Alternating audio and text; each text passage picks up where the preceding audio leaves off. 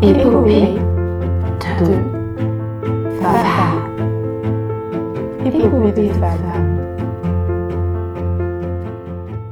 Bonjour à toutes et à tous et bienvenue dans Épopée de femmes, le podcast qui donne la parole aux ingénieurs, chercheuses et entrepreneuses qui façonnent le monde d'aujourd'hui et construisent celui de demain. Je m'appelle Anna et aujourd'hui je reçois Louise. Louise a 28 ans et elle est entrepreneuse. Après des études d'ingénieur chimiste, elle a occupé plusieurs postes en production avant de créer son entreprise de formation. Avec Louise, nous avons parlé d'être la seule femme d'un comité de direction, de développer sa répartie, de la solitude de l'entrepreneur et surtout d'humilité et de passion. Vous pouvez retrouver l'ensemble des références citées au cours de la conversation dans les notes du podcast. Je vous laisse désormais découvrir notre échange et je vous souhaite une très belle écoute. Avant toute chose, je tiens à remercier la Cité Audacieuse et son studio de podcast La Poudre dans lequel ce podcast a été enregistré. L'objectif de la Cité Audacieuse est de permettre à celles et ceux qui le souhaitent de s'engager pour faire progresser les droits des femmes derrière une même devise, liberté, égalité, sororité. Vous pouvez désormais découvrir notre échange. Bonjour Louise. Bonjour Anna. Euh, je suis très contente de te recevoir aujourd'hui dans le studio de podcast La Poudre de la Cité Audacieuse. Est-ce que tu peux te présenter rapidement? Oui, bien sûr. Moi, c'est Louise, comme tu l'as dit tout à l'heure. Donc euh, aujourd'hui, euh, j'ai créé mon entreprise. J'ai créé mon entreprise dans le domaine de la formation des managers en entreprise. Mais pour en arriver là, du coup, moi, j'ai un parcours plutôt scientifique. J'ai fait des études de, de chimie. Donc, je suis ingénieur chimiste de formation. Et après ça, du coup, euh, je suis partie en tant qu'ingénieur de production, du coup, euh, vraiment dans l'industrie, industrie aéro. Puis j'ai fini, du coup, manager euh, dans l'industrie électronique, jusqu'à finalement arriver à la période où j'en suis aujourd'hui, du coup, l'entrepreneuriat. Est-ce que du coup tu peux nous, nous détailler un peu d'un point de vue scolaire quel a été ton parcours? Donc comment on en arrive à devenir ingénieur chimiste? Oui bien sûr. donc du coup moi j'ai un bac S un bac S euh, option physique-chimie. Qui n'existait là plus aujourd'hui. Qui n'existait plus, exactement. Euh, donc bac S option physique-chimie, euh, à la suite duquel je suis partie en prépa. Donc j'ai fait une prépa physique-chimie, donc PCSI, physique-chimie, sciences de l'ingénieur, en deux ans. Donc une prépa à laquelle, enfin à la fin de laquelle du coup j'ai fait des concours, j'ai passé des concours. Euh, et j'ai été reçue du coup à l'École nationale supérieure de chimie de Montpellier. Donc vraiment une école d'ingénieurs spécialisée dans la chimie. Dans laquelle, euh, du coup, moi, j'ai pris une option chimie des matériaux. Voilà. Ok, et donc euh, tu as fait, il me semble, un double diplôme aussi? Pendant ton parcours à l'ENSCM. Exactement, j'ai fait un double diplôme du coup en dernière année en dernière année d'école de chimie, tout simplement parce qu'en fait j'ai compris pendant mes études euh, du coup de chimie que être en labo c'était pas quelque chose que je souhaitais faire, ou en tout cas c'était pas là vers, euh, vers où je souhaitais me finalement m'orienter. Et du coup j'ai voulu euh, finalement élargir mon champ de compétences en faisant un double diplôme en gestion de projet.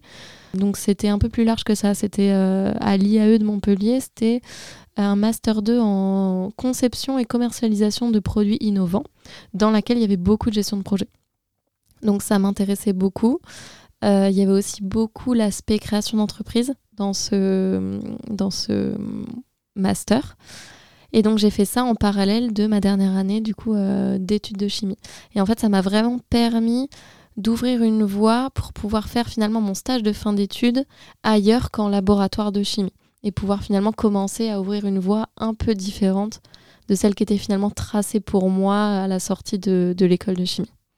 Euh, super intéressant. Donc c'est vrai que c'est important à dire aux auditeurs des doubles diplômes avec donc l'IAE, les instituts d'administration des entreprises. Exactement. Si je ne me trompe pas, c'est des choses qu'il y a dans beaucoup d'écoles d'ingénieurs puisqu'il y en a dans plusieurs villes aussi euh, des IAE. Et hum, donc c'est hyper intéressant d'avoir aussi euh, cette double compétence, on va dire, ingénieur et, manager. Est-ce que pendant ce parcours, toi, tu as eu des doutes ou des remises en question Parce que c'est donc, moi, je, donc on a eu un parcours un peu similaire, en tout cas, pas forcément dans les domaines exacts qu'on a suivis, mais moi aussi j'avais fait une prépa PCS-IPC. Du coup, je me demandais si toi, que ce soit pendant la prépa ou pendant l'école, tu as eu un peu des doutes et des remises en question, du coup alors, donc moi, faut savoir que finalement, à la fin du lycée, je savais pas exactement dans quoi me, vers quoi me diriger. Euh, j'avais le profil, voilà, j'étais très forte en sciences, euh, j'avais des, des, très bonnes notes, et finalement, on dessinait pour moi un peu quelque part finalement ce parcours de prépa. C'était un peu le chemin tout tracé pour moi que j'ai suivi, et à l'époque, je pense que j'avais pas cette maturité finalement de dire ce que j'avais envie de faire, ou en tout cas, j'avais pas d'idée, et finalement, du coup, c'est comme ça que je suis partie en prépa. Mhm. La prépa, comme ceux qui peut-être en sont passés par là savent que c'est quand même assez contraignant. Et finalement, c'est pas c'est pas deux ans où j'ai eu l'occasion et la place et le temps nécessaire de cette remise en question. Donc finalement, j'ai passé j'ai passé ma prépa, mes deux ans, j'ai passé mes concours, je suis rentrée en école de chimie. Et c'est là où euh, finalement le doute quelque part a commencé à s'installer parce que je voyais bien que euh, j'avais des copains euh, du coup dans, dans, mon école qui étaient passionnés vraiment, mais des passionnés de chimie, passionnés de ce qu'ils faisaient. Et moi j'étais un peu là à côté en train de me poser plein de questions et me dire mais euh, c'est bizarre parce que moi je ressens pas cette passion. J'aimais bien, je trouvais ça très intéressant, mais j'avais pas ce côté passion. Et finalement quelque part le doute est venu s'installer parce que moi je me posais la question ok comment je peux mettre finalement de la passion entre guillemets dans, dans ma vie? Parce que ça a l'air chouette de les entendre parler comme ça de ce qu'ils font, des études qu'ils font. Et moi, ça, je le ressentais pas à l'époque. Donc c'est là où finalement la remise en question a commencé. J'ai commencé à me dire, mais ok, finalement, comment t'en es arrivé là Pourquoi t'as choisi une école de chimie Et tout ça, ça a commencé, voilà, des questionnements qui ont mûri, d'où finalement euh, ma décision de commencer à élargir du coup mon champ de compétences en dernière année et me dire, ok, il faut que je commence à me diversifier si je veux sortir finalement de, de la branche dans laquelle je me suis... Euh, engouffrée finalement. Oui, c'est hyper intéressant de dire ça que c'est pas parce que ça nous intéresse que ça nous passionne. Trouve que c'est un truc qui est, qui est important à dire. Du coup, c'est intéressant aussi de dire que ça peut venir après. Enfin, je pense qu'on en reparlera euh, au cours du podcast, mais voilà, je trouve que c'est un message qui est super important à, faire passer. Et du coup, une fois que tu as eu fini euh, ces études pendant lesquelles tu as eu aussi l'occasion de faire des stages, etc., ça a été quoi ton parcours d'un point de vue professionnel? Alors du coup, euh, j'ai commencé par faire un, donc mon stage de fin d'études. Quand on est ingénieur, du coup, on a un stage de six mois à faire en fin d'études. Et là, du coup, je suis partie euh, sur le bassin toulousain. Donc le bassin toulousain qui est finalement le, cœur de l'aéronautique en France. Euh, en tout cas, c'est un pôle de compétitivité par là-bas. Et du coup, je suis rentrée dans, l'aéro où j'ai fait un stage de gestion de projet pendant six mois. Il faut savoir que ce stage de gestion de projet, donc en lien finalement avec mon master 2, euh, voilà, qui m'a permis finalement d'ouvrir un peu mon, champ de, compétences, ces six mois en gestion de projet étaient très intéressants, mais je gérais un projet euh, dont l'industrie, le produit, était fabriqué à Nantes. Et moi, j'étais à Toulouse. J'ai compris euh, pendant ces six mois, donc c'est très intéressant, mais j'ai compris pendant ces six mois que moi, ce dont j'avais besoin, c'était être au contact du produit. J'avais besoin de sentir le produit, de, de voir le produit, de voir ce que je fabriquais, de voir euh, voilà, à quoi ça servait, et de l'avoir finalement très proche de moi. Du coup, à la fin de ces six mois, j'ai cherché un, un, travail plutôt en production, justement. Donc pour me rapprocher euh, bah, du produit. Et là, j'ai trouvé un poste d'ingénieur qualité de production, toujours dans l'aéronautique où là, je, je m'assurais finalement que les produits qui sortaient de l'atelier de réparation étaient conformes au plan. Voilà, c'était vraiment mon, travail. Euh, donc c'est pas moi qui venais contrôler, euh, mais c'est moi qui finalement organisais le contrôle de, du coup de, de l'atelier de production. Donc j'étais vraiment en supervision du coup des contrôleurs qualité, j'étais beaucoup du coup en lien avec l'Allemagne parce que la production, la maison mère de, mon entreprise à cette époque-là était en Allemagne. Donc c'est vrai que j'interagissais beaucoup avec l'Allemagne, euh, avec mes collègues du coup en qualité en Allemagne. C'était eux qui faisaient finalement tous les aspects procédures qu'on devait respecter nous à Toulouse. Donc voilà, j'ai vraiment pris, euh, pris ce poste-là en production, milieu que j'ai adoré. Vraiment, je me suis, je me suis éclatée. C'est un milieu est, qui est vrai, qui est humain, qui est hyper vivant. Et moi, c'est des valeurs qui sont hyper importantes pour moi et c'est vraiment des valeurs que j'ai retrouvées en production, beaucoup plus finalement qu'en gestion de projet où j'étais vraiment dans des bureaux. Donc euh, j'étais moins, voilà, moins finalement peut-être dans l'action aussi, quelque chose qui me ressemble plus d'être mhm. dans l'action. Et donc du coup, c'est vrai que ces trois ans euh, voilà, dans, dans l'atelier de production, ça a vraiment été une expérience euh, hyper riche pour moi. Et au bout de ces trois ans, voilà, bon, trois ans, je commençais à avoir finalement un peu fait le tour de mon le tour de mon poste. Et quand j'ai fait le tour de mon poste, je me suis dit, bon là, j'ai envie de prendre des responsabilités managériales. Mhm. C'était vraiment mon souhait. Il n'y avait pas de poste ouvert là où j'étais dans, dans, ma boîte. Donc, ce que j'ai fait, c'est que j'ai commencé à chercher finalement ailleurs s'il y avait un poste du coup de manager qui, qui était, qui était ouvert. Et c'est là où j'ai trouvé un poste du coup de responsable production, mais dans une industrie complètement autre. C'était vraiment dans l'électronique. On fabriquait des capteurs de pression et de température. Donc autant dire que je suis arrivée là-dedans, j'avais jamais managé et je connaissais rien à l'électronique. Euh, donc c'était un vrai vrai challenge pour moi. Et si je peux faire passer un message aussi ici, c'est que euh, quand on cherche un boulot, il faut pas forcément croire que euh, qu'on va trouver le boulot qui va complètement coller à nos compétences. Et on a plein d'autres compétences en fait qu'on développe des compétences relationnelles des compétences euh, voilà même euh, moi la qualité finalement tout ce que j'avais fait en qualité m'a énormément servi sur mon poste. Et, euh, et voilà je pense que on, sait faire plein de choses encore plus que ce qu'on peut voir sur les lignes finalement de voilà de, de notre diplôme ou voilà ce qu'on a ce qu'on a pu faire juste avant. Et je pense que toutes nos compétences sont transférables et transposables dans plein d'autres mmh. domaines et euh, ça permet aussi d'ouvrir le champ des possibles quelque part. Donc, euh, donc voilà, c'était juste une aparté, mais euh, vraiment pour, pour dire ce, ce boulot était plein de challenges pour moi.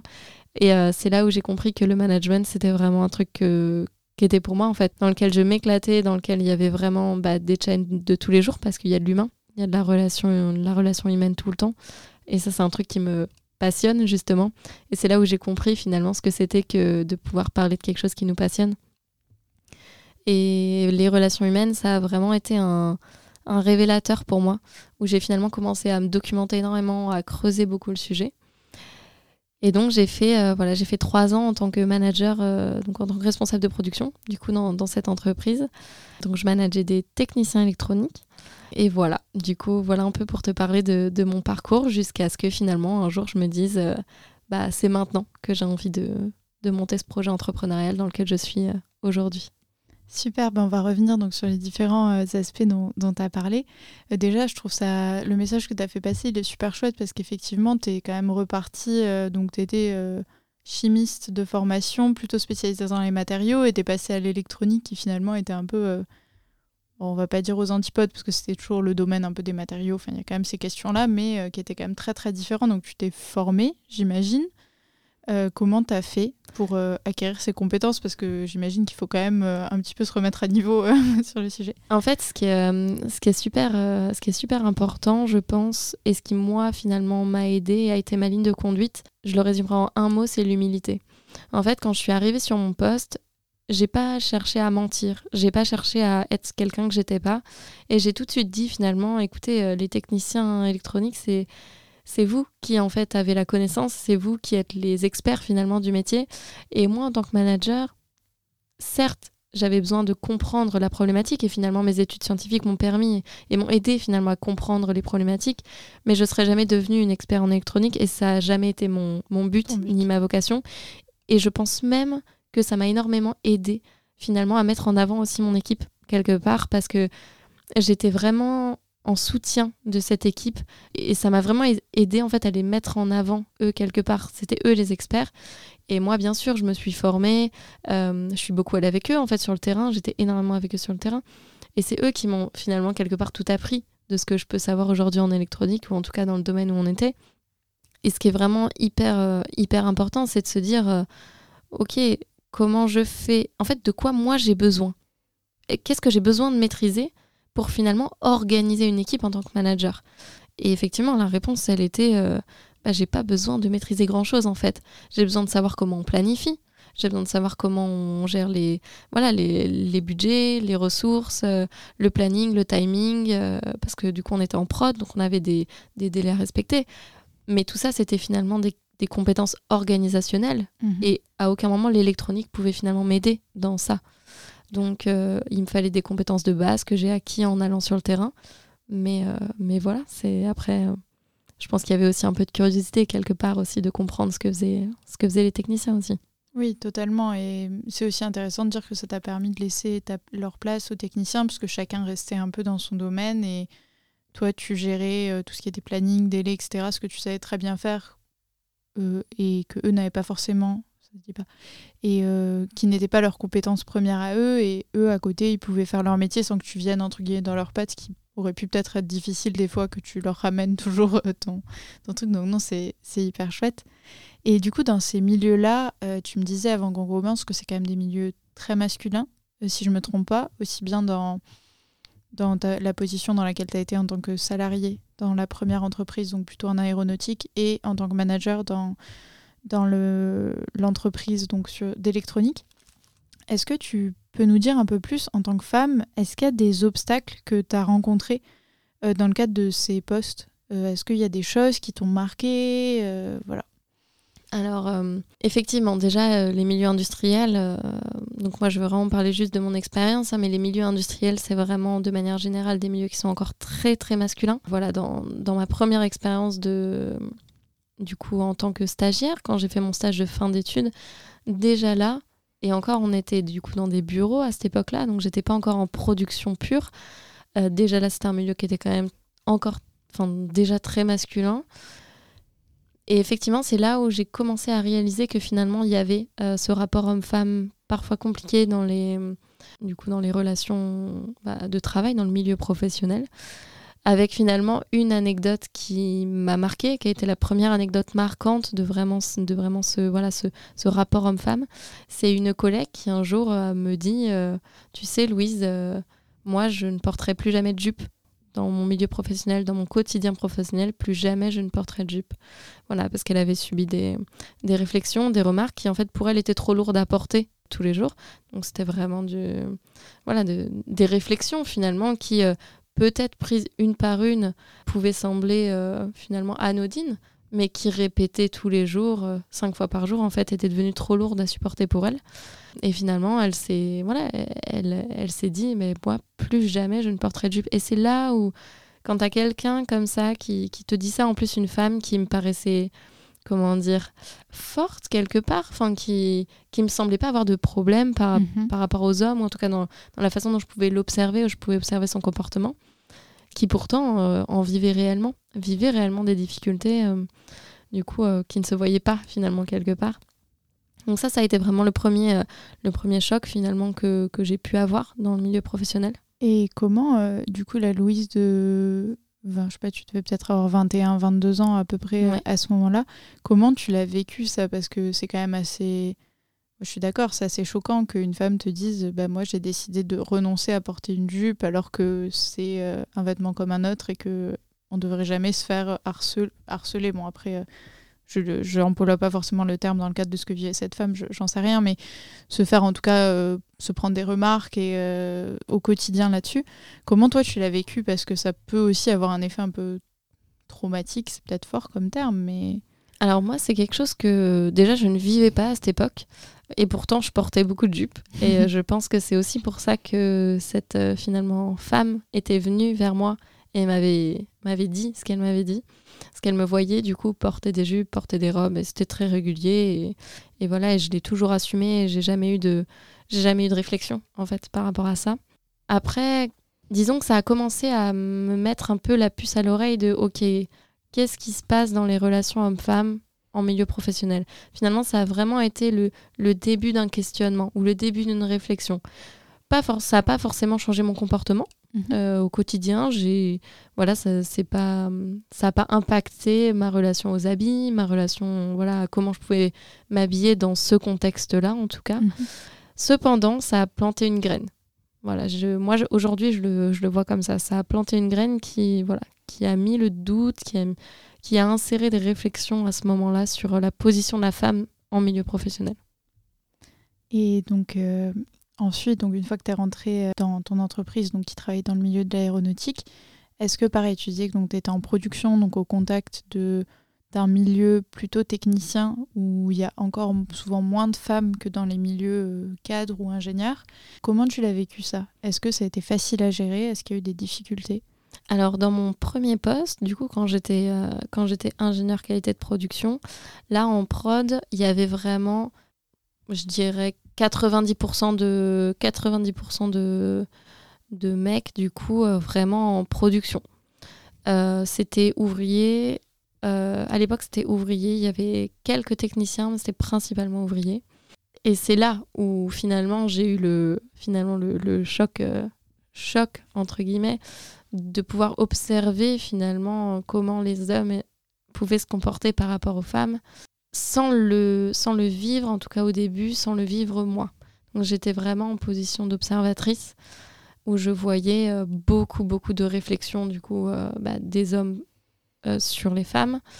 et finalement, j'observais deux types de comportements des femmes. J'observais les femmes qui finalement s'écrasaient quelque part, dans le sens où elles n'étaient pas du tout à l'aise avec ce genre de réflexion, elles ne savaient même pas comment répondre, ce qui faisait que bah, du coup, c'était des femmes qui finalement se reprenaient des réflexions assez régulièrement. Et finalement, il y avait celles qui développaient la répartie, donc qui savaient répondre qui, et qui affirmaient finalement leur point de vue, qui affirmaient leurs besoins, qui affirmaient leur gêne par rapport à ce genre de, réflexion. Ce qui faisait que bah, les, les hommes les embêtaient moins finalement. Ou en tout cas, les, essayer de les embêter une fois, les femmes leur répondaient et finalement, ils allaient trouver une autre victime quelque part, même si j'aime pas trop employer ce terme, mais finalement c'est comme ça que c'est comme ça que moi, en tant qu'observatrice, finalement je le, je le percevais. Et du coup, toi, tu as choisi. Je sais pas si toi, du coup, tu as été victime de ce genre, de... enfin victime, encore une fois entre grands guillemets, mais de ce genre de, de comportement. Mais est-ce que toi, comment tu les as vécus et quel camp, du coup, tu as choisi? Parce que tu, tu, tu décrivais en deux, en deux camps un peu distincts. Alors au début, euh, clairement, les premières réflexions que j'ai prises, ça, comment dire, ça désarçonne un peu quelque part. On se sent un peu prise de court.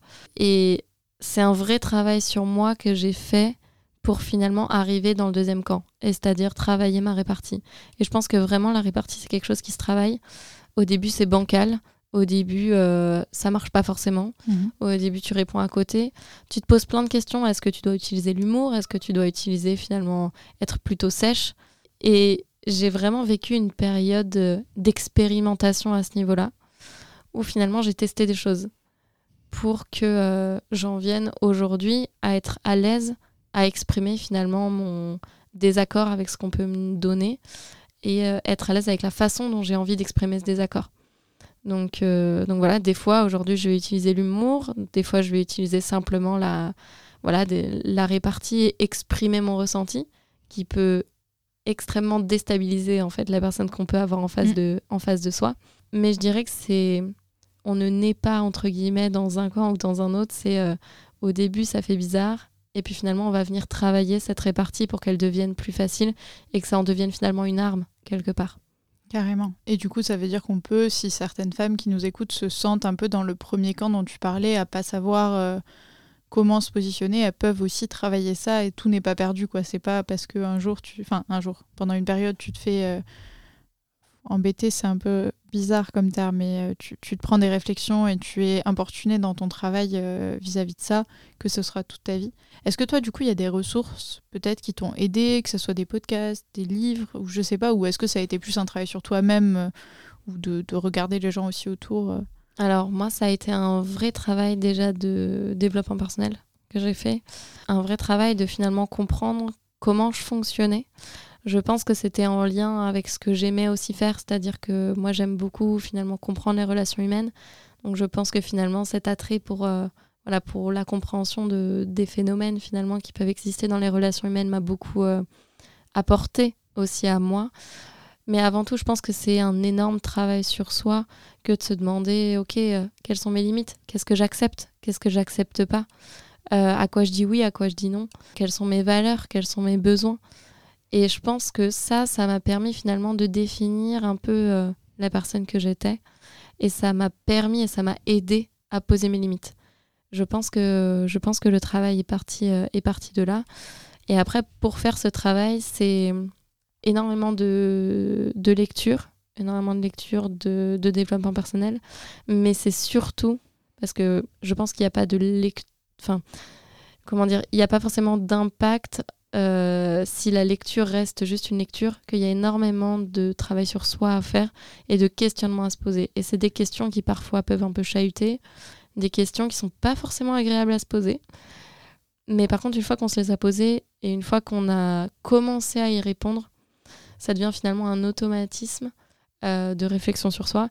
Et je pense vraiment que c'est la première marche à franchir pour arriver à finalement avoir de la à travailler sa répartie. presque à se respecter aussi jusque dans les remarques qu'on reçoit et de effectivement fixer la limite de là où la remarque elle passe et on se dit bon c'est pas grave et de là où enfin et de le moment où tu te dis non là il faut répondre. Ouais.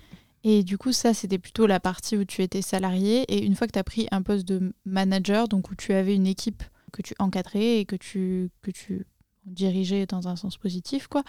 Est-ce que euh, tu as vécu aussi d'autres choses? Tu me disais tout à l'heure, tu avais des petites anecdotes un peu sur euh, des choses que tu as entendues ou vécues euh, du coup en tant que manager femme dans encore une fois un milieu qui est l'électronique qui est euh, très très masculin et Ouais, tout à fait.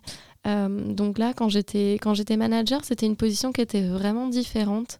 Déjà, il y a la position hiérarchique qui fait qu'il y a automatiquement une, espèce de barrière qui vient se mettre, une barrière invisible qui vient se mettre finalement avec les collaborateurs, qui est pas qui est pas dérangeante, mais elle est là et ça met finalement une comment dire un bouclier finalement pour euh, ma position de, femme en tout cas. Et on sent que finalement cette barrière de la hiérarchie m'a protégée quelque part de réflexion de la part de mes collaborateurs. Parce que on entendait moi je pouvais entendre des réflexions euh, que je n'acceptais pas que je ne tolérais pas euh, des uns envers les unes. Cependant, moi, je n'ai jamais reçu de mes collaborateurs des, réflexions ou des remarques déplacées. En tout cas, sur ma position de, en, tant que femme, en tout cas dans ce métier. Par contre, j'ai vécu, j'ai vécu deux choses. La première, c'est que du coup, je faisais partie d'un comité de direction où on était euh, sept et il y avait six hommes et une femme, moi. Voilà, j'étais la seule femme de ce comité de direction. Donc déjà, chose qui en soi, euh, voilà, de prime abord déjà peut un peu, en tout cas, interloquer. Enfin, on se pose des questions, tiens, c'est bizarre, pourquoi il n'y a qu'une femme? Sept personnes, il n'y en a qu'une. Bon, soit. Euh, et en fait, euh, j'ai quand même vécu des moments un peu, en tant que femme, hein, vraiment, où j'ai ressenti profondément de la solitude. De la vraie solitude, de la non-écoute aussi parfois de la part de certains. Voilà, des moments où on est tous en réunion, certains, certains du coup autres managers, donc certains pères finalement, qui euh, s'adressent à moi de manière interposée. Donc il y avait toujours par exemple notre euh, N plus 1, donc finalement le, le directeur du site, et finalement certaines personnes qui au lieu de s'adresser à moi directement, s'adressaient toujours à mon N plus 1 qui, quand il parlait, s'adressait, bah, au lieu de s'adresser à tous les membres de l'Assemblée, entre guillemets, s'adressait à tous les membres, sauf moi, sans regard. Et on le sent, c'est des choses qu'on perçoit et qu'on sent, en fait, ça. Mhm. Et c'est vraiment des moments où on se sent très seul, où moi, j'aurais vraiment aimé avoir un, support féminin, finalement, à ce moment-là. Des choses que je me sentais pas du tout de partager avec, euh, que ce soit mon manager ou mes pères euh, aussi hommes c'est vraiment des, choses que je sentais que je sentais pas du tout de, partager. Et puis finalement, donc euh, il y a aussi quelque chose que j'ai commencé à vivre euh, en tant que manager, c'est que comme je disais tout à l'heure, moi j'ai vraiment développé cette répartie, le fait de ne plus accepter de poser mes limites.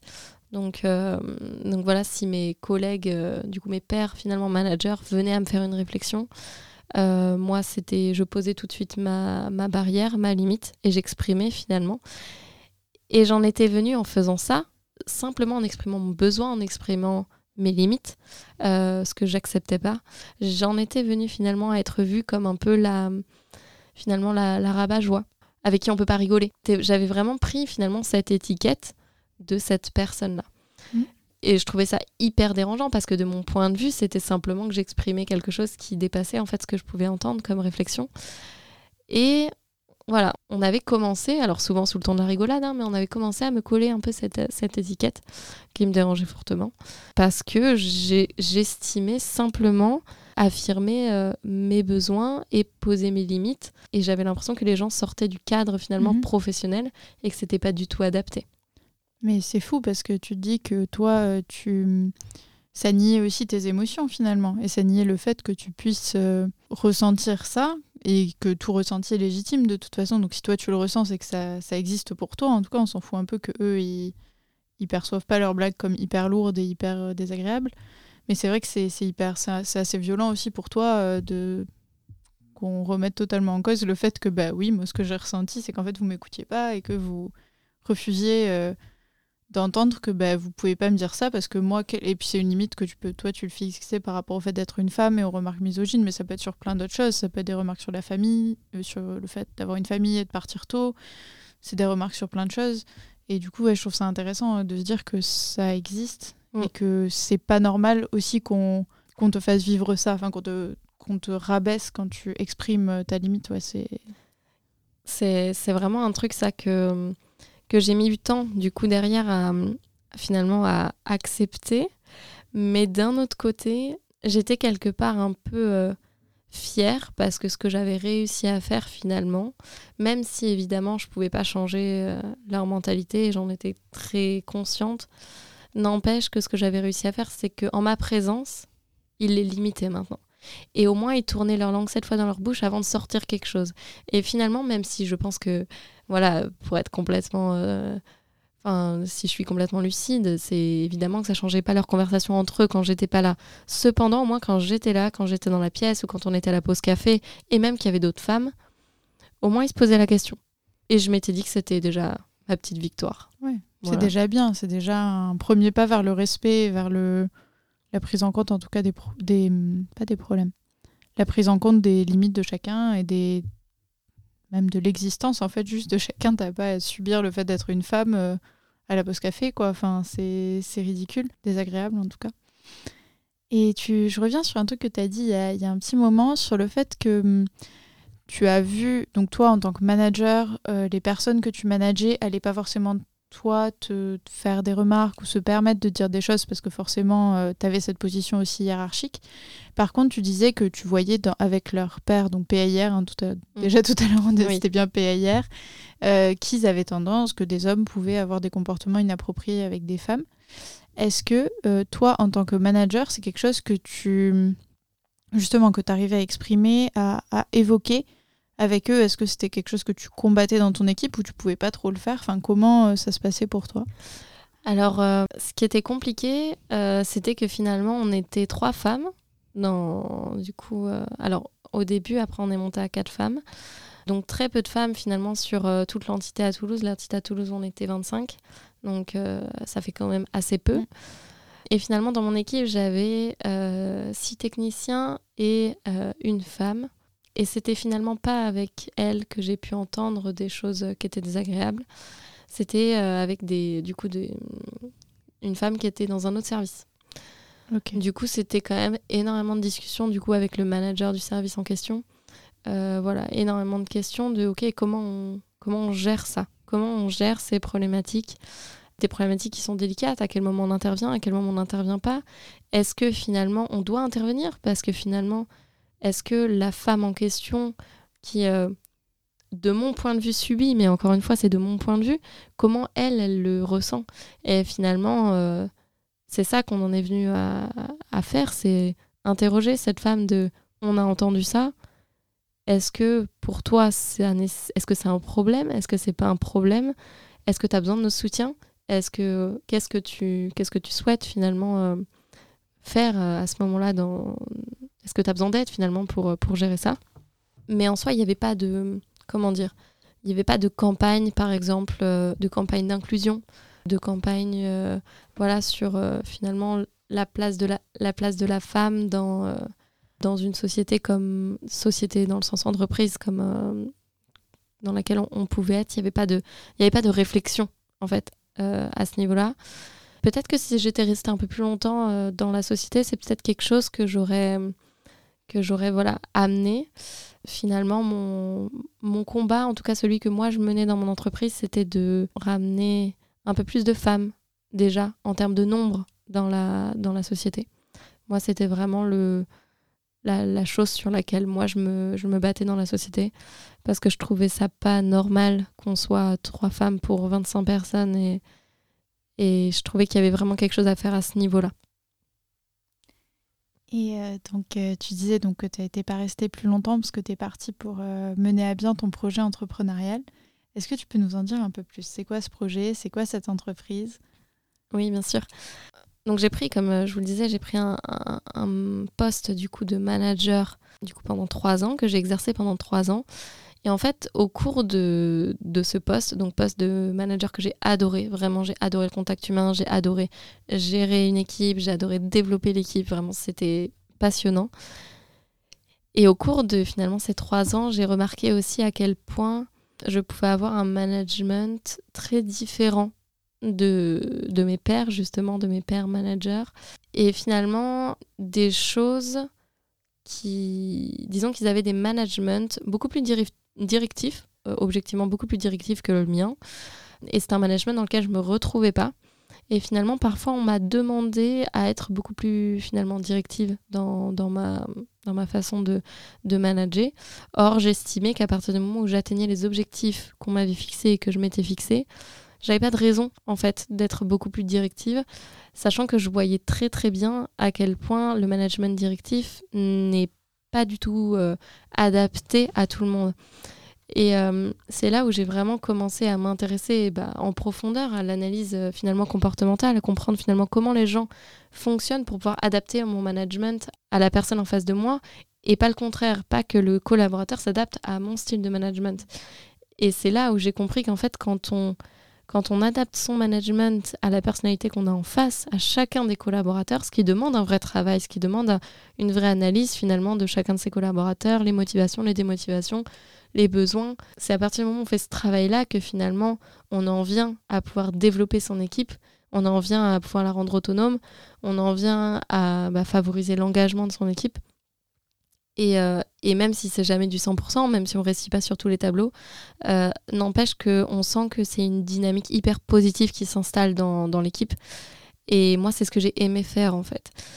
Et à partir de ce moment-là, euh, je me suis dit, non mais je pense qu'il y a vraiment j'ai vraiment un truc à apporter à ce niveau-là aux autres managers pour les aider finalement à repérer les comportements de leurs équipes.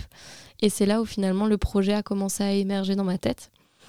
Et il faut savoir qu'en parallèle, du coup, euh, donc euh, mon, conjoint, avec qui on est associé du coup dans la vie et dans le travail, du coup, lui, passé une certification de coach professionnel, il est aussi très orienté relations humaines et finalement, quand je lui ai exposé un peu l'idée que j'avais dans la tête, il s'est dit mais feu. Et en fait, on s'est rendu compte aussi à quel point lui vivait ce genre de, de situation aussi dans son entreprise. Puisqu'il était aussi manager euh, comme toi euh, dans des, une entreprise différente, mais euh, sur des postes un peu similaires. Exactement, il était manager aussi du coup dans des entreprises industrielles. Et donc lui, il a fait ça pendant, pendant plus de dix ans. Et c'est vrai que voilà, toutes les problématiques que moi je rencontrais dans mon entreprise, il les rencontrait lui aussi dans son entreprise. On s'est dit qu'il n'y avait pas de hasard, quoi. Que si c'était là, il y avait sûrement plein d'autres entreprises où il y avait des, des, problématiques et surtout il y avait des managers qui avaient envie d'être aidés sur ces problématiques-là.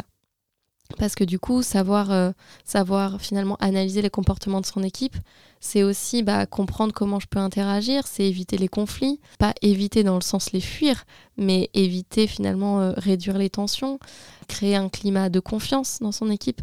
Donc c'est tout un tas finalement d'avantages que viennent apporter du coup le, le fait de comprendre comment les, les gens fonctionnent en fait tout simplement. Euh, et, donc, du coup, quand on a compris ça, quand on a compris finalement ce, ces choses-là, on s'est dit, ben, on a un truc à apporter à ce niveau-là. Et c'est là finalement que bah, le projet Acanup est, est né, du coup. Et donc, euh, vous faites de l'accompagnement. Alors, tu me dis si je me trompe, vous faites de la formation de managers pour les aider donc à mieux gérer leur équipe et à se sentir plus à l'aise, en tout cas, dans ce, dans ce rôle-là. Qu'est-ce qui s'est passé quand tu es passé du salariat à l'entrepreneuriat? Il y a eu quoi comme changement pour toi? Euh, qu'est-ce qui t'a plu? Qu'est-ce qui t'a moins plu? Est-ce qu'il y a des choses qui paraissent importantes de dire? Alors, je pense que déjà la première chose, euh, et que j'ai pas dit du coup du tout depuis le début de ce podcast, c'est que je pense que créer une entreprise, enfin, je sais pas que je pense, c'est que j'en suis sûre, créer une entreprise, c'est quelque chose que j'ai dans le sang, et c'est quelque chose que je veux faire. C'est un vrai projet que je veux mener depuis que je suis du, plus loin que je me souvienne, en tout cas. Euh, ça a toujours été un objectif dans ma vie de créer une entreprise avec un projet qui ait du sens pour moi.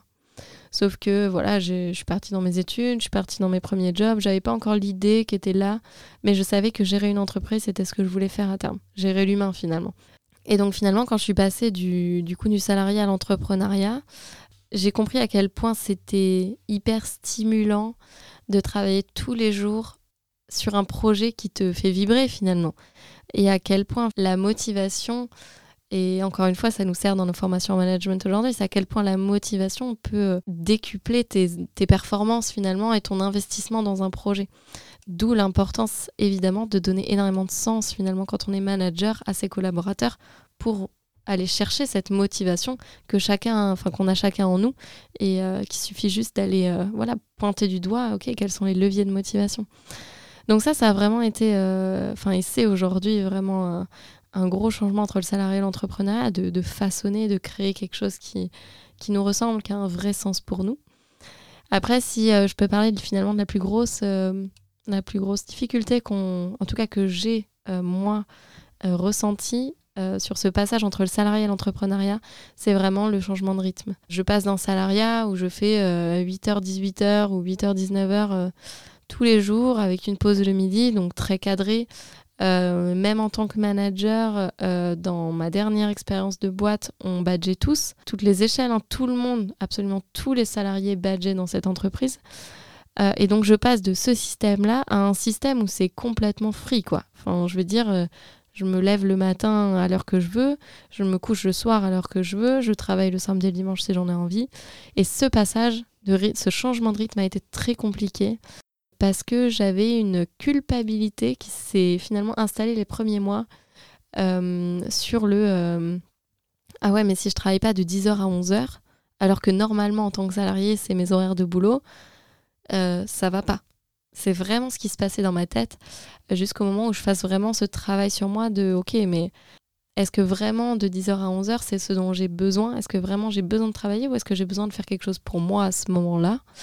Et finalement, est-ce que mes objectifs à la fin de la semaine que je me suis fixés, est-ce que je peux pas les faire autrement ou est-ce qu'ils seront vraiment impactés si je prends du temps pour moi de 10h à 11h Et ça, ça m'a demandé un vrai travail du coup sur moi euh, que de... Euh, que de finalement réorganiser et accepter que mon emploi du temps puisse ressembler à quelque chose de complètement différent que ce que j'avais avant. Donc ça m'a demandé vraiment de déconstruire ce schéma, ce schéma pardon, du salariat, euh, donc de, voilà, des horaires de 8h à, 8h à 19h avec une pause de 2h le midi, euh, du lundi au vendredi. Aujourd'hui, mon rythme de vie et mon schéma ne ressemblent absolument pas du tout à ça. Je travaille euh, à l'objectif, je travaille à la tâche, c'est-à-dire que je me fixe des objectifs journaliers, hebdomadaires, mensuels, annuels, voilà, des objectifs à 3 ans, à 5 ans, et c'est ça qui me drive. Et c'est plus je travaille pour faire du présentéisme, quoi. Et ça, ça a été vraiment un, un gros travail voilà, que j'ai dû faire sur moi, du coup. Et aujourd'hui, du coup, c'est un rythme qui te convient mieux oui, aujourd'hui, euh, complètement. C'est vraiment un, c'est un vrai choix de vie. Aujourd'hui, je peux vraiment parler de choix de vie. je choisis en pleine conscience cette vie de me dire euh, je travaille pour quelque chose qui a énormément de sens pour moi, que je construis comme j'en ai envie. Je choisis mon équilibre, je choisis de, voilà, de prendre du temps pour moi à ce moment-là, je choisis de travailler à ce moment-là. Si j'ai envie de travailler le samedi ou le dimanche, parce que ça me fait plaisir, encore une fois, eh ben c'est OK pour moi en fait. Et là où moi j'adore, c'est que je respecte à 100% finalement mes, besoins et ce dont j'ai besoin pour être heureuse dans le travail et dans ma vie. Et s'il y a des managers qui nous écoutent, qu'est-ce que tu as envie de leur dire? Euh, Pourquoi ils devraient faire appel à Canup ou pourquoi ils devraient recommander à Canup aux gens qui sont autour d'eux? Alors, je pense vraiment que manager, euh, c'est une compétence en soi.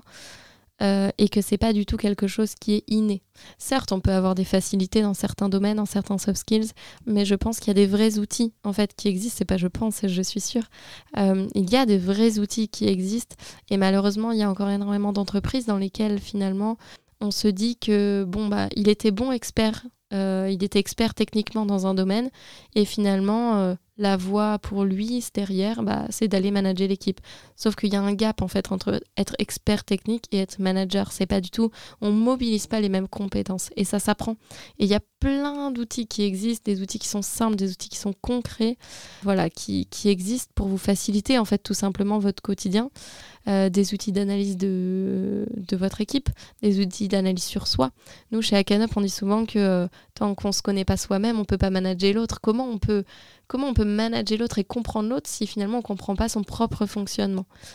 Euh, et, donc voilà, nous, chez Acanep, c'est vraiment quelque chose qu'on vient, euh, sur lequel on vient insister sur la connaissance de soi, sur comprendre comment, avant même finalement d'aller donner des outils de manager, c'est ok, comment toi en tant que manager, quel est ton rôle, quelle est ta place, comment tu fonctionnes, quels sont tes besoins à toi en tant que manager? Et ça, c'est des vraies questions qu'on vient poser au début, même avant n'importe quelle formation qu'on vient dispenser, parce que c'est quelque chose qui est, c'est quelque chose qui est essentiel. Et euh, est-ce que je sais qu'il y a pas mal de réseaux euh, d'entrepreneuriat, notamment féminin, qui existent. Est-ce que toi, c'est quelque chose euh, dans lequel tu t'investis, que tu connais ou pas forcément? Alors oui, aujourd'hui, donc moi je suis, je suis basée à Toulouse. à Toulouse, il y a énormément de, de réseaux féminins, donc d'entrepreneurs, mais pas que, d'entrepreneurs qui ont, du coup émergé, ou en tout cas vu le jour. Et moi, effectivement, ça a été vraiment un énorme soutien au début quand je me suis lancée du coup dans la création que d'avoir des gens finalement avec qui simplement échanger sur ce qu'on vit en tant qu'entrepreneur parce qu'au début en tant qu'entrepreneur on est vraiment euh, voilà la solitude de l'entrepreneur c'est pas quelque chose qui c'est quelque chose qui existe c'est quelque chose qui est là. On est tout seul avec notre projet avec les objectifs qu'on se fixe. Ok c'est super mais des fois on a besoin de ce contact en fait avec les autres, on a besoin de discuter, on rencontre des problématiques, on se sent tout seul. Et c'est vrai que ces réseaux d'entrepreneuriat féminin, c'est vraiment un espace où on, va pouvoir finalement euh, échanger librement sur des problématiques qu'on rencontre. Euh, mais j'ai aussi, euh, donc je suis dans un réseau du coup d'entrepreneuriat féminin, donc 100% entrepreneur, mais il y a aussi des réseaux féminins qui existent ou finalement qui acceptent pas que les entrepreneurs, mais qui vont même plus loin et qui acceptent finalement toutes les femmes au parcours euh, complètement divers et variés. Et c'est vraiment d'une richesse extrême. J'ai pu rencontrer dans ces... Donc ça peut, ça peut être des soirées, des petits déj ou des déj, mais j'ai pu rencontrer dans ces moments réseau euh, des entrepreneurs, certes, mais aussi une diversité de, de, femmes avec des parcours euh, hyper inspirants, des, voilà, des, plus jeunes, des plus âgés, vraiment des gens, je me souviens d'une dentiste qui était là, euh, je me souviens d'une femme qui, portait un projet, euh, mais qu'en était au tout début, qui était encore salariée, mais on voyait pétiller la, la motivation dans ses yeux, et vraiment c'est simplement un échange finalement qui vient rebooster. Moi, c'est vraiment cette motivation et ce coup de boost que je viens chercher du coup dans ces réseaux féminins. Et finalement, le fait que ça soit que féminin, ça met aussi en valeur une certaine sororité et un soutien euh, vraiment entre femmes qui est hyper, euh, qui est hyper chouette. Euh, est-ce que du coup, pour parler un peu de féminisme, je pense que ça fait une bonne transition, est-ce que tu peux définir ce que c'est pour toi le féminisme? Alors moi, le féminisme, c'est à la fois très simple et finalement à la fois très compliqué. mais le féminisme, pour moi, c'est vraiment respecter les besoins de chacun que ce soit une femme, que ce soit un homme, que ce soit n'importe quel genre finalement. Pour moi, c'est le féminisme, c'est venir respecter, en tout cas, mes besoins en tant que femme. Et donc, euh, du coup, est-ce que tu. Donc, tu parlais, voilà, toutes ces femmes que tu rencontrais au travers de ces réseaux et qui t'inspiraient et qui te donner aussi de la motivation pour te dire bon bah suis pas toute seule, euh, je suis pas la seule aussi à rencontrer euh, les difficultés euh, que je rencontre dans, mon milieu. Parce que effectivement je pense que c'est aussi un message intéressant de dire bah, vous vous n'êtes pas seul et globalement si vous rencontrez un problème quelqu'un l'a déjà rencontré avant vous ou quelqu'un le rencontre aussi actuellement. Donc essayez de trouver où où est-ce qu'il y a bah, cette personne pour, pour lui parler. Est-ce que du coup tu as des femmes euh, une femme ou des femmes qui t'ont inspiré pendant ta vie Ça peut être vraiment n'importe qui, n'importe quoi, mais est-ce que il euh, y a des femmes qui t'ont inspiré, qui t'ont un peu, qui un peu badass et qui t'ont un peu euh, motivé Alors moi, s'il y en avait une que je devais partager dans ce podcast, ce serait une femme pirate. elle s'appelait Anne Bonny. donc c'est une femme qui était pirate du coup au, au 18e siècle, donc ça remonte un peu. cependant, j'ai toujours été fascinée par, euh, par du coup cette figure qui finalement a évolué dans un milieu qui était ultra masculin. Euh, le milieu des pirates, euh, voilà, même encore aujourd'hui, hein, le milieu des pirates est encore un milieu qu'on considère hyper masculin. et finalement, cette femme qui vient bousculer les codes à l'époque, euh, voilà, qui, qui s'affirmait et qui s'assumait dans son rôle de femme pirate, et finalement qui a mené des, des bateaux entiers, des croisades entières. Non pas que, que je sois euh, pro-pirate, loin de là. Cependant, je trouve que la, finalement, la, la figure qu'elle incarne, en tout cas la figure qu'elle incarne, m'inspire encore beaucoup aujourd'hui. Et est-ce que euh, aujourd'hui tu t'épanouis dans ton activité? Aujourd'hui, c'est aujourd'hui je reviendrai pas en arrière. C'est-à-dire que je suis finalement quelque part fière de tout le parcours que j'ai fait pour en être arrivée du coup à l'activité que je fais aujourd'hui qui m'épanouit. Et vraiment aujourd'hui, c'est un vrai bonheur que de pouvoir, euh, mais comme je disais tout à l'heure, pouvoir créer euh, créer quelque chose qui me ressemble et qui nous ressemble, du coup, avec mon, avec mon conjoint. Euh, créer une activité où le matin, je me lève et je sais pourquoi je le fais. Je... C'est un peu comme si on avait une page blanche et qu'on pouvait tout écrire. Et tout est possible, en fait. J'ai aucune censure, j'ai aucune limite, j'ai pas de j'ai que finalement moi qui peux limiter mes idées. Euh, qui peut m'auto-censurer, parce que l'autocensure existe beaucoup. Euh, cependant, se dire que tu te lèves le matin et que tu participes à un projet que tu as créé de A à Z, moi, c'est ce qui me fait vibrer. Et pour répondre à ta question, ouais, je suis super épanouie aujourd'hui. Et du coup, si tu avais un conseil à donner à quelqu'un ou quelqu'une qui souhaite un peu voilà, s'orienter dans une carrière similaire à la tienne, que ce soit quelqu'un qui veut faire de l'entrepreneuriat, du management, enfin voilà, un peu toutes les compétences que toi tu as pu euh, acquérir et développer, euh, est-ce que ce serait quoi? Ce serait quoi ce conseil? Alors moi, j'aurais, j'aurais deux choses. La première, c'est vraiment se dire qu'il n'y a pas de voie sans issue. Que euh, même si vous êtes au lycée ou que vous êtes en études, que vous sentez que vous n'êtes pas forcément encore à votre place, que finalement votre place, vous allez la trouver euh, petit à petit, qu'il suffit d'avancer et qu'en fait, à un moment, bah, vous trouverez la bonne porte. En fait, vous ouvrirez la bonne porte et vous vous direz ah ouais, en fait, euh, bah, c'est là que j'ai envie d'aller. Et parfois, on ouvre des portes euh, au début qui nous plaisent euh, un peu moyen et, et c'est ok. Et c'est ça qui finalement, c'est toutes les expériences que vous allez faire qui vont vous permettre d'ouvrir la bonne porte. Et le deuxième conseil, moi, que je pourrais, que je pourrais donner aujourd'hui et que je trouve super important, c'est de se poser la question de ok, moi, dans ma vie, dans mon travail, dans ma relation avec mes amis, dans mon couple, euh, dans ma vie perso de quoi j'ai besoin? De quoi j'ai besoin aujourd'hui pour être heureux dans tous ces domaines de ma vie? Et ça, c'est vraiment une question qui, moi, me paraît fondamentale pour être sûr d'aller dans la bonne direction et d'avancer dans la bonne direction. C'est super et je pense qu'effectivement, c'est une question que j'espère que tous les auditeurs et les auditrices pourront se poser euh, pour euh, être un peu plus heureux finalement. Euh, donc pour finir, est-ce qu'il y a un endroit où tu aimerais rediriger les auditeurs et les auditrices? S'ils souhaitent te retrouver ou s'ils souhaitent retrouver à Canop Je mettrai tout bien sûr dans les notes du podcast. Alors ben, à tous les auditeurs et les auditrices du coup qui nous écoutent, déjà merci de nous avoir écoutés.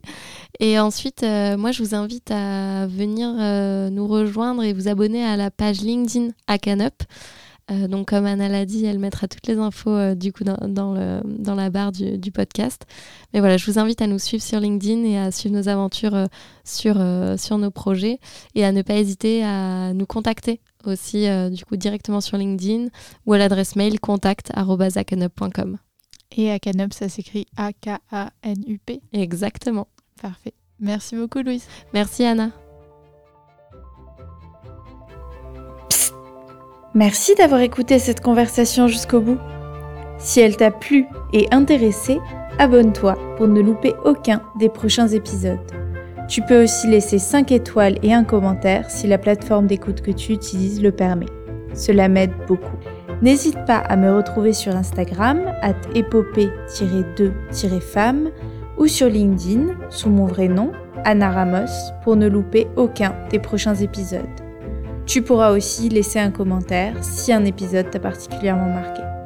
Il ne me reste qu'à vous dire à bientôt dans Épopée de femmes.